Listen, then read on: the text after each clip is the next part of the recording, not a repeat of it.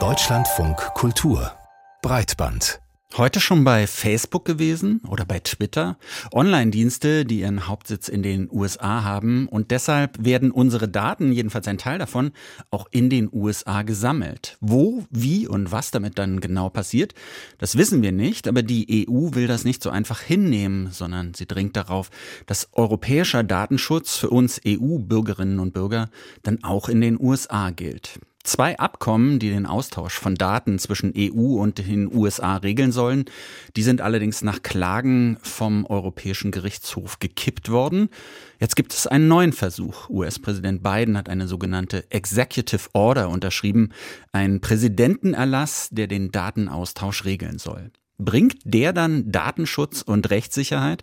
Darüber habe ich mit Thilo Weichert vom Netzwerk Datenschutzexpertise gesprochen. Und zunächst wollte ich von ihm wissen, was das eigentlich für Situationen sind, in denen personenbezogene Daten von uns in die USA übermittelt werden könnten. Wann betrifft uns das? Also im Prinzip kann mich das als Internet-User, aber auch als ganz normaler Kunde irgendeines Geschäftes oder sogar als Arbeitnehmer bei einem Unternehmen kann ich betroffen sein. Bei Internetverbindungen über Google, über Facebook, über WhatsApp, über alle anderen Plattformen aus den USA findet regelmäßig eine Datenübermittlung in die USA statt und die Auswertung findet dort statt. Viele Cloud-Anbieter kommen aus den USA USA, so dass irgendwelche US-Unternehmen eben jetzt dann auch für deutsche Unternehmen, für europäische Unternehmen tätig sind, so dass die Daten dann auch in den USA verarbeitet werden. Oder eben, es kann sehr gut sein, dass eben irgendwelche äh, ja, Links oder Verbindungen dann auch mit den USA aufgebaut werden. Zum Beispiel, wenn ich irgendeine Webseite, eine deutsche, eine europäische Webseite aufrufe und dort sind dann irgendwelche Dienstleistungen, zum Beispiel Schriftarten von Google eingebaut. Das heißt also, in den USA landen sehr, sehr viele Daten von mir. Hm. Und damit meine Daten in den USA so gut geschützt sind wie in der EU, e das sollten schon zwei Abkommen regeln. Ähm, dafür gibt es jetzt also das dritte beziehungsweise den Präsidentenerlass. Was ist an dem denn jetzt anders? Dieser Präsidentenerlass, der ändert nicht viel. Er ändert so ein bisschen die Worte, was vorher geheißen hat, dass es also nur maßgeschneiderte Datenverarbeitung erlaubt sein soll. Das heißt jetzt notwendig und verhältnismäßig. Das sind äh, rechtliche Begriffe aus Europa und vom europäischen Datenschutzrecht.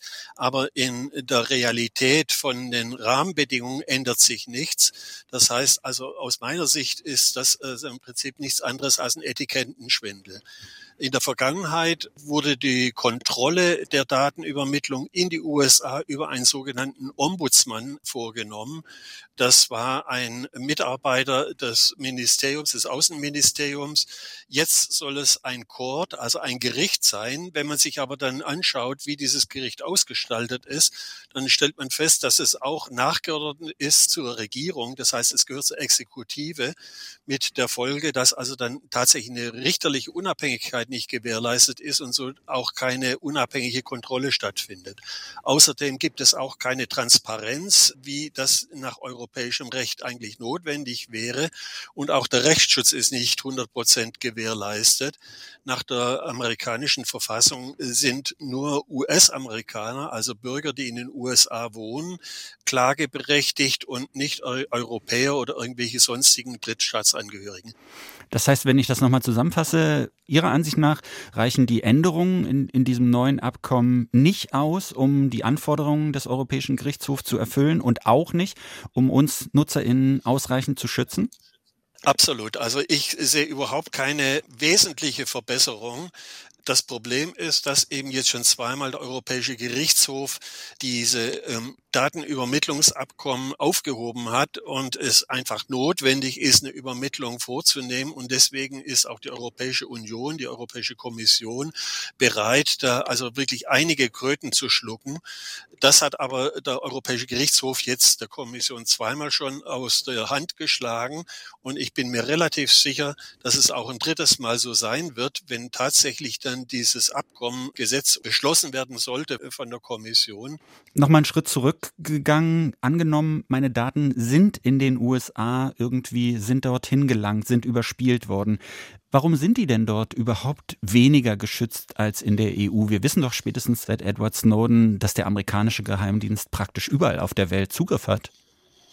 Also das ist das eine Problem. Die US-Behörden generell und der National Security Agency jetzt speziell, also der Nachrichtengeheimdienst äh, und Informationsgeheimdienst äh, in den USA, die machen eine sogenannte Massensurveillance, also eine Massenüberwachung äh, von Daten. Und da gibt es keinerlei Rechtsschutz. Aber auch ansonsten haben wir bisher in den USA kein Datenschutzgesetz, kein einheitliches Datenschutzgesetz. Wir haben keinen Grundrechtsschutz wie in Europa. In Europa haben wir eine Datenschutzgrundverordnung. So etwas gibt es in den USA nicht.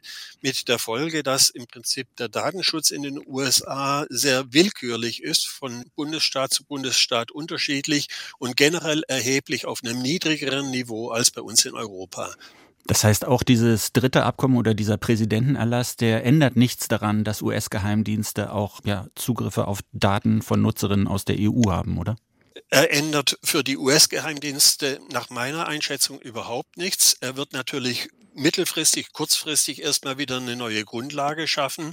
Die wird aber nur so lange Bestand haben, bis eben dann ein Gericht wieder eben das aufhebt und diese Grundlage wieder zerstört. Und dann muss man wieder von vorne anfangen. Also es ist einfach notwendig, dass die US-amerikanische Regierung eben jetzt wirklich mal auch Datenschutz ernst nimmt und die Gesetze ändert und nicht nur eine Executive Order erlässt. Hm. Der Europäische Gerichtshof, wir haben es jetzt schon öfter gesagt, der hat ja diese ersten beiden Abkommen abgelehnt. Was heißt das gerade für diesen Augenblick? Äh, trotz dieses Präsidentenerlasses gibt es gerade keinen Rechtsrahmen für die Übermittlung von personenbezogenen Daten in die USA?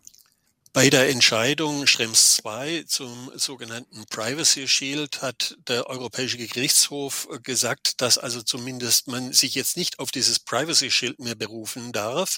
Aber es gibt andere Möglichkeiten einer Datenübermittlung über sogenannte Standard-Datenschutzklauseln oder über sogenannte Binding Corporate Rules. Diese Binding Corporate Rules, das sind Regeln, die sich ein Konzern geben kann.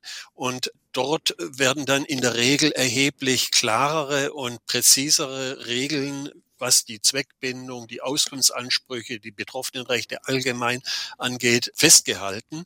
Da haben zum Beispiel die äh, Telekom haben so ein Binding Corporate Rules abgeschlossen oder auch Daimler. Es gibt dann diese Datenschutzstandardklauseln. Diese Klauseln müssen aber dann präzisiert werden. Das ist vom Europäischen Gerichtshof erlaubt worden, aber nur unter den Voraussetzungen, dass wirklich dann auch zusätzliche Sicherungen vorgesehen sind. Und nach meiner Einschätzung ist regelmäßig dort, wo es solche äh, Datenschutzklauseln gibt, eben diesen Anforderungen auch nicht genügend getan. Thilo Weichert von Netzwerk Datenschutzexpertise zum nächsten Anlauf, den Datenaustausch von EU und USA vertraglich zu regeln.